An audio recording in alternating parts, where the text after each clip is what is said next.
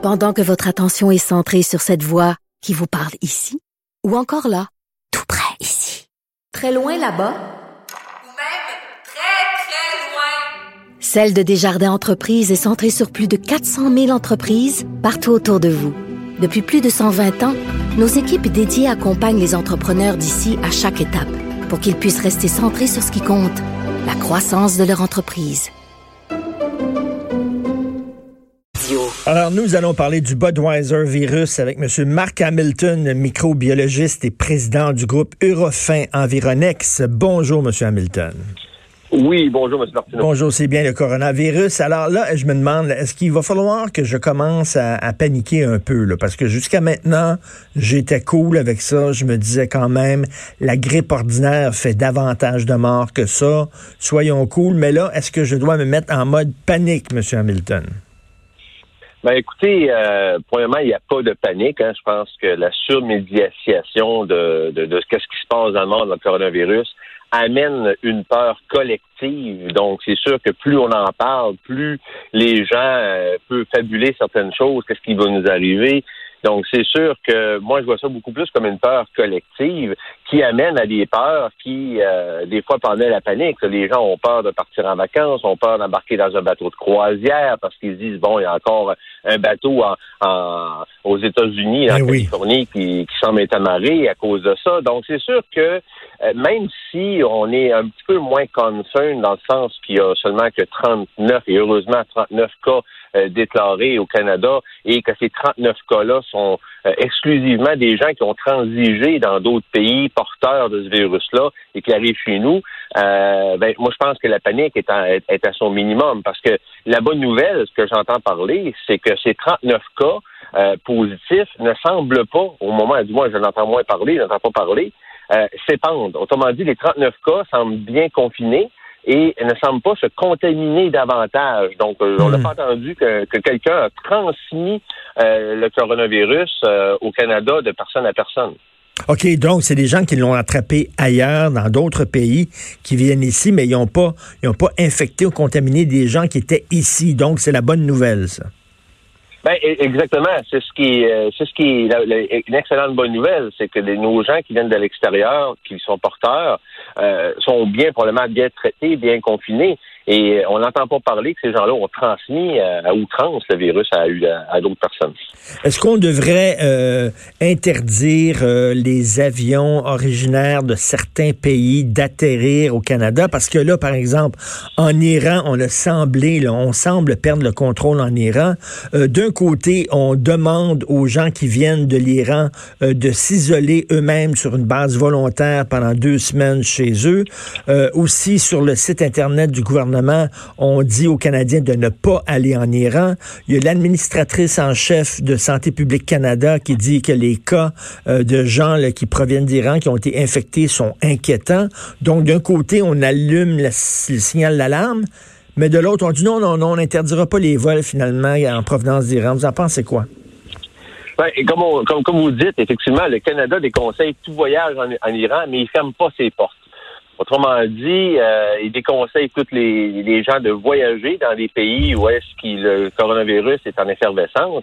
Euh, contrairement à nous, on prend un pays comme l'Australie, qui, eux, ont délibérément accepté euh, de, de, de, de- ils refusent toute personne en provenance d'Iran, en Mm. provenance de Chine ou, de, ou même euh, de, de la Corée du Sud d'atterrir en Australie. Il dit, écoutez, faites votre quarantaine parce que vous avez transigé dans ces pays-là ailleurs et quand vous avez fait votre quarantaine, vous rentrerez chez nous. Bon, vous savez qu'au Canada, il y a une loi, hein, la loi sur la quarantaine qui existe Ah oui. euh, depuis plusieurs depuis plusieurs années, qui a même été amendée en janvier dernier, là, probablement à cause du coronavirus, et tout est écrit. Euh, le gouvernement a le pouvoir de dire euh, tu restes chez vous, euh, on, on va bloquer les aéroports, euh, on peut créer des moratoires sur certains pays qui peuvent pas transiger au Canada. Sauf que c'est vraiment le gouvernement canadien qui a le pouvoir de dire on l'applique ou pas. Et quand on entend notre ami Justin, euh, il, il- dit tout simplement, ben, on va entendre l'OMS, qu'est-ce qu'il en pense. On va entendre Mm. Santé Canada qui va nous donner les recommandations, savoir si on doit faire comme certains de nos pays, de d'autres pays qui, qui ont déjà bloqué euh, l'accès. Fait qu'on dirait qu'on est sur le qui-vive, qu'on on attend, on, on attend quelque chose de plus plus large qui nous arrive avant d'intervenir à, ce niveau-là. Donc, un manque de leadership un peu de la part du gouvernement fédéral. On dirait qu'on veut pas prendre le risque. On dirait qu'on dit bon, euh, euh, qu'est-ce qu'on doit faire de plus? Euh, On dirait qu'il dit ben si on bloque des barrières contre certains pays, certaines barrières contre certains pays, est-ce qu'il y a un impact économique? Est-ce que ça va enlever des liens avec ces gens-là? Il y a certaines compagnies aériennes, je pense, je ne sais pas si Air Canada a, recommencé à faire des vols en Chine. Je sais quand j'avais entendu parler qu'il avait stoppé les vols en Chine, mais Air China continuait à, faire des voyages euh, intercontinentaux entre le Canada et, la Chine. Hmm. Donc, on voit que c'est pas tout le monde qui est sur la même longueur d'onde. Et là, M. Hamilton, vous parlez justement de la Chine, de l'Iran, de la Corée du Sud. Ces trois régimes, est-ce qu'on peut vraiment avoir confiance à ce que, à ce que, à ce qu'ils nous disent là, parce que quand même, on le sait là, c'est des régimes autoritaires. Euh, quand ils disent non, non, on est en contrôle, est-ce qu'il faut vraiment les croire sur parole? Ben ça, autrement dit, hein, c'est, leur parole contre la nôtre. Hmm. Euh, autrement dit, on n'a pas les statistiques. On sait que la Chine, hein, c'est un pays euh, qui garde beaucoup d'informations pour elle-même. Ben est-ce que les stats, est-ce que les stats qu'ils nous donnent sont réels? Est-ce qu'ils font, est-ce que la situation est pire chez elles, puis ils nous en parlent pas par peur de nous faire peur davantage? C'est une bonne question à savoir que qu'est-ce qu'on a comme information est, est, réel ou non. Ça, ça reste une question à, à débattre davantage. Est-ce que c'est vrai que c'est seulement les personnes âgées malades qui sont euh, particulièrement euh, menacées par ce virus-là ou au contraire, c'est de tous les âges? Ben, écoutez, c'est une bonne question, mais quand on regarde les gens qui ont décédé du virus, de ceux qui sont recensés et qu'on peut avoir des statistiques, effectivement, ça semble être un groupe d'âge de, des 65 ans et plus. Euh, donc, on voit que le facteur âge a une certaine incidence euh, et aussi, ces gens-là ont probablement des pathologies qui, euh, qui ont déjà affaibli leur système immunitaire. Donc, des gens qui ont déjà des prédispositions au niveau pulmonaire, cardiaque, des gens qui ont, qui ont probablement eu des cancers. Donc, un système immunitaire un petit peu plus supprimé mmh. par, par rapport à une personne en santé. On sait que tous les gens qui s'en ont bien sortis, c'est des gens qui, eux, avaient un bon système immunitaire, donc ont été capables de combattre euh, le virus comme euh, une mauvaise grippe, un mauvais rhume, et euh, après une dizaine de jours, le système immunitaire avait fait son travail. Et euh, donc, on, voit effectivement, là, selon les statistiques, ça semble être un groupe d'âge euh, plus en particulier.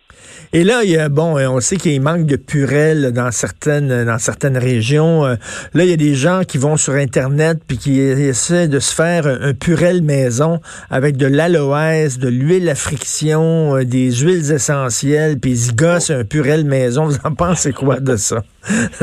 ben, écoutez, ça prend un ingrédient hein, qui, qui, qui est virucide, ou du moins bactéricide, virucide. On sait que l'alcool à friction ou l'alcool isopropylique est largement utilisé dans les purelles comme étant un antiseptique efficace. Donc, c'est évident que on prend de l'alcool isopropylique à 70% euh, donc ça sert à rien d'aller plus haut que ça. Là. Donc à 70% les gens vont rajouter un épaississeur, vont rajouter une fragrance de l'aloès pour éviter justement l'assèchement de la peau. Et oui, ça peut être efficace, euh, euh, aussi efficace qu'un purel qui lui a une, formule éprouvée, là, mais dont les ingrédients qui sont actifs ressemblent, tournent autour de, de la de l'alcool à friction en tant que tel, comme on dit. Mais euh, moi, je pense que c'est, c'est, c'est, oui, il est possible de se faire des, des, des antiseptiques euh, maison euh, quasi aussi efficaces. Et M. Hamilton, est-ce que ce qu'on, vit présentement, est-ce que c'est un avant-goût de ce qui nous attend?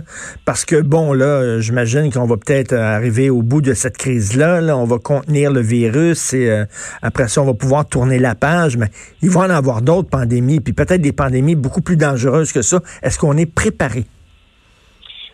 Ben, préparé. Euh, moi, je veux juste faire un petit retour en arrière. Si on prend le Stras, qui a été actif quand même pendant huit mois de temps, hein, de novembre 2002 à juillet 2003, on sait que le Canada, à l'époque, selon les statistiques que je tire ici de, Wikipédia, a été le troisième pays le plus touché par le SRAS après la Chine et Hong Kong. On avait eu plus quasiment 300 personnes euh, recensées euh, et 44, plus de plus près de 50 personnes de décédées. Euh, donc, on avait été euh, beaucoup plus touché. Donc, le stress par rapport au coronavirus qu'on a actuellement était probablement moins contagieux globalement, mais son taux d'incidence mortelle était trois fois plus élevé. De sorte que les statistiques du SRAS étaient plus aux alentours de 9,6% euh, de taux de mortalité euh, et le coronavirus actuel est aux alentours de 3% Mais si vous me dites, est-ce qu'on est à l'abri de, de, de hmm. d'autres euh, ben, la réponse, c'est que non, on n'est pas à l'abri. Euh, je pense qu'il faut apprendre de, de, de l'épisode ben qu'on vit actuellement parce que ça va revenir. Hein. On sait que le SRAS, on sait que c'est arrivé 15 ans avant. Euh, probablement que dans, dans, dans, un autre 15 ans ou même avant, il va en avoir d'autres virus. On va les entourer d'agents pathogènes qui se mutent et qui peut arriver à des cas qui vont être plus virulents que Donc, il faut, il faut se préparer. Merci beaucoup, M. Hamilton, microbiologiste, président du groupe Eurofin Environex. Merci. Donc, un avant-goût de ce qui nous attend dans l'avenir.